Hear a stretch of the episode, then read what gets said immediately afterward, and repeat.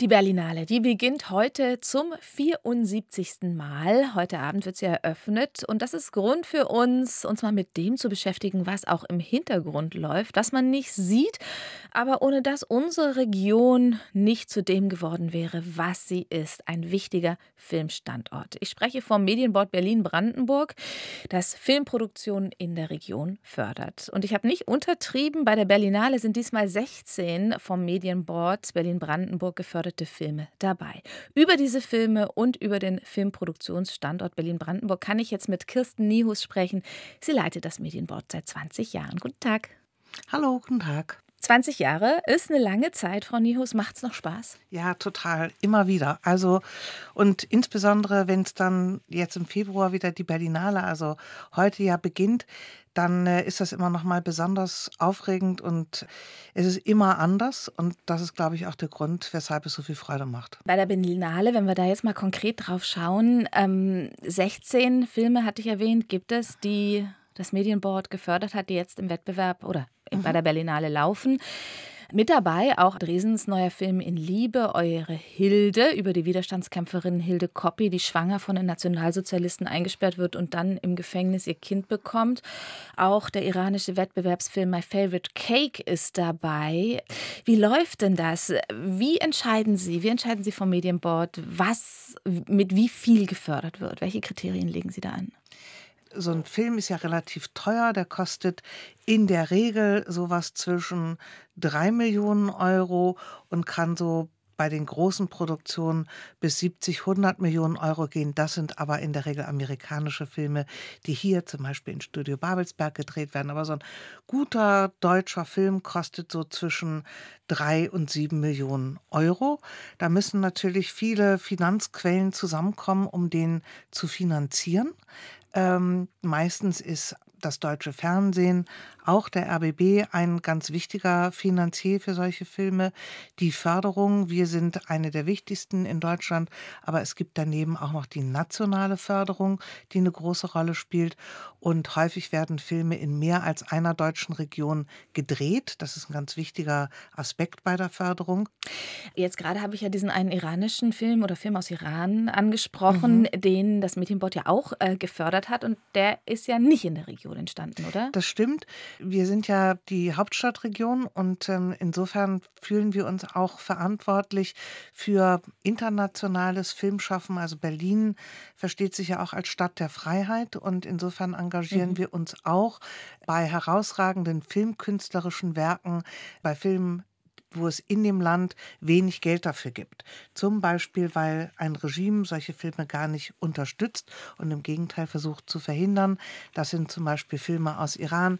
Wir unterstützen aber auch ähm, Filme aus Israel, Filme aus Palästina. Wir haben auch ähm, bereits schon Filme aus Äthiopien unterstützt. Davon gibt es nicht viele, aber wir finden, und das, es gibt immer deutsche Koproduzenten. Aber es gibt natürlich auch Filme, die qualitativ nicht so aufgestellt sind, dass man es wirklich verantworten könnte, da Steuergelder zu investieren. Mhm, aber nicht aus politischen Gründen.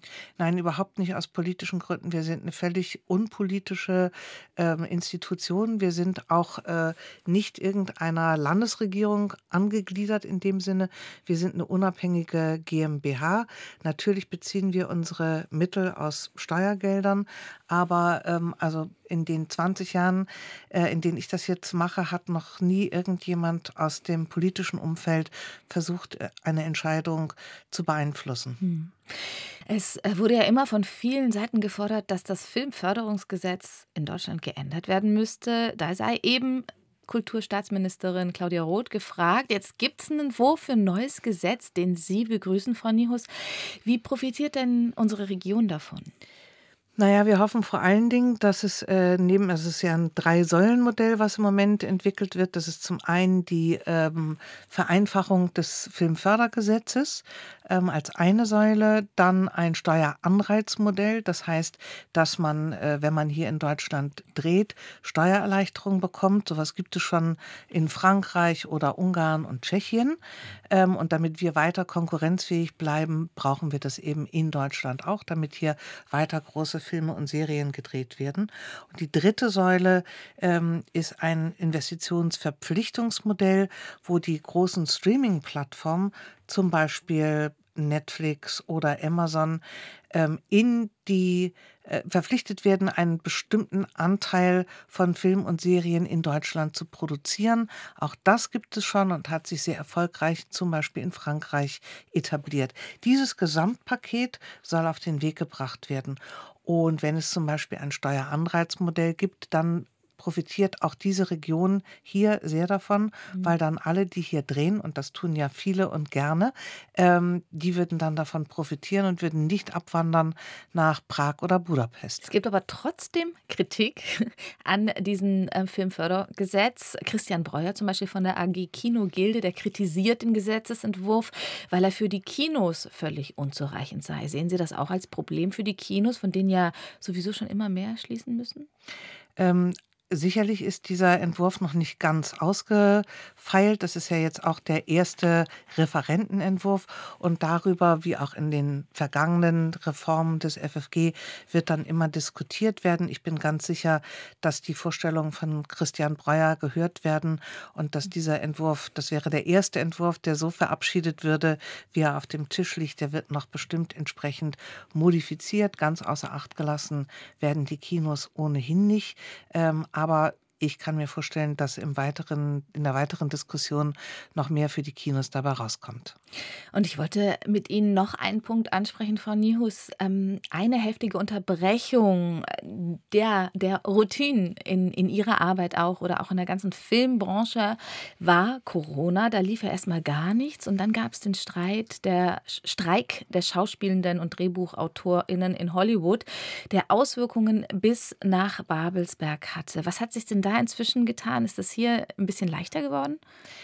Naja, der, der Streik ähm, der AutorInnen und SchauspielerInnen äh, in Hollywood hat natürlich dazu geführt, dass überhaupt gar nicht produziert werden konnte.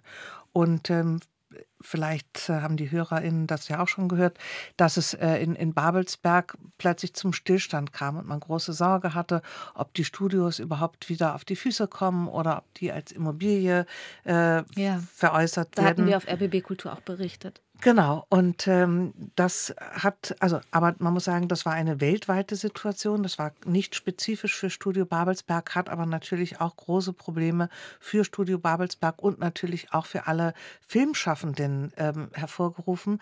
Denn an so großen Filmen arbeiten deutsche Teams, also die Amerikaner, wenn sie dann hierher kommen, bringen nur noch sehr, sehr wenige ihrer eigenen Leute mit, sondern die Teams bestehen im Wesentlichen aus deutschen Filmschaffenden, nicht nur vor der Kamera, also Schauspielerinnen, sondern vor allen Dingen auch hinter der Kamera. Das hat sich in den letzten 20 Jahren ähm, sehr verändert. Früher kamen sozusagen ganze amerikanische Teams.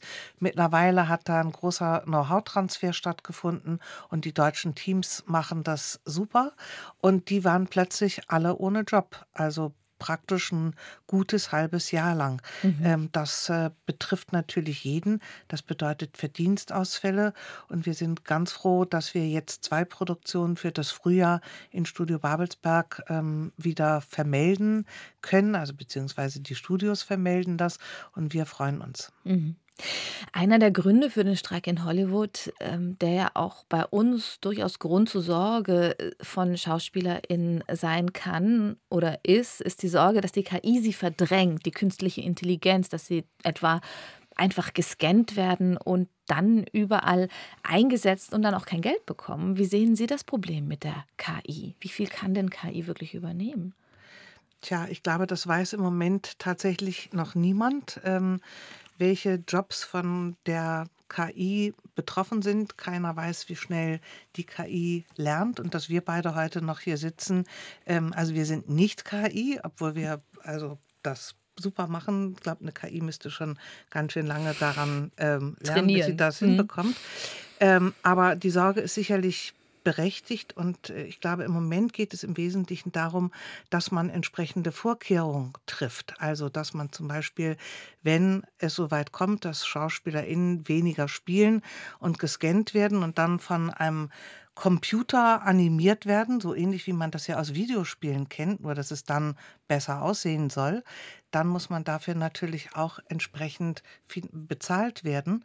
Und das muss in den Verträgen jetzt schon festgehalten werden. Das ist ein Punkt, um den es, glaube ich, geht, damit es nicht zu Verletzungen auch am eigenen Bild der Schauspielenden kommt. Kommen wir jetzt noch mal ganz zur konkreten Gegenwart. Die Berlinale eröffnet heute.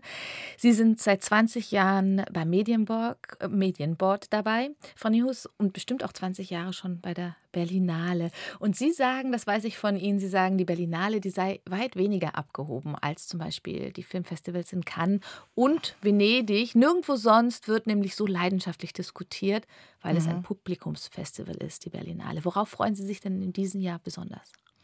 Also tatsächlich freue ich mich sehr auf den äh, Film My Favorite Cake. Ich bin, das ist der iranische Film, dessen zwei Regisseur, also ein Regisseur und eine Regisseurin, die den gemeinsam inszeniert haben, die leider nicht ausreisen dürfen.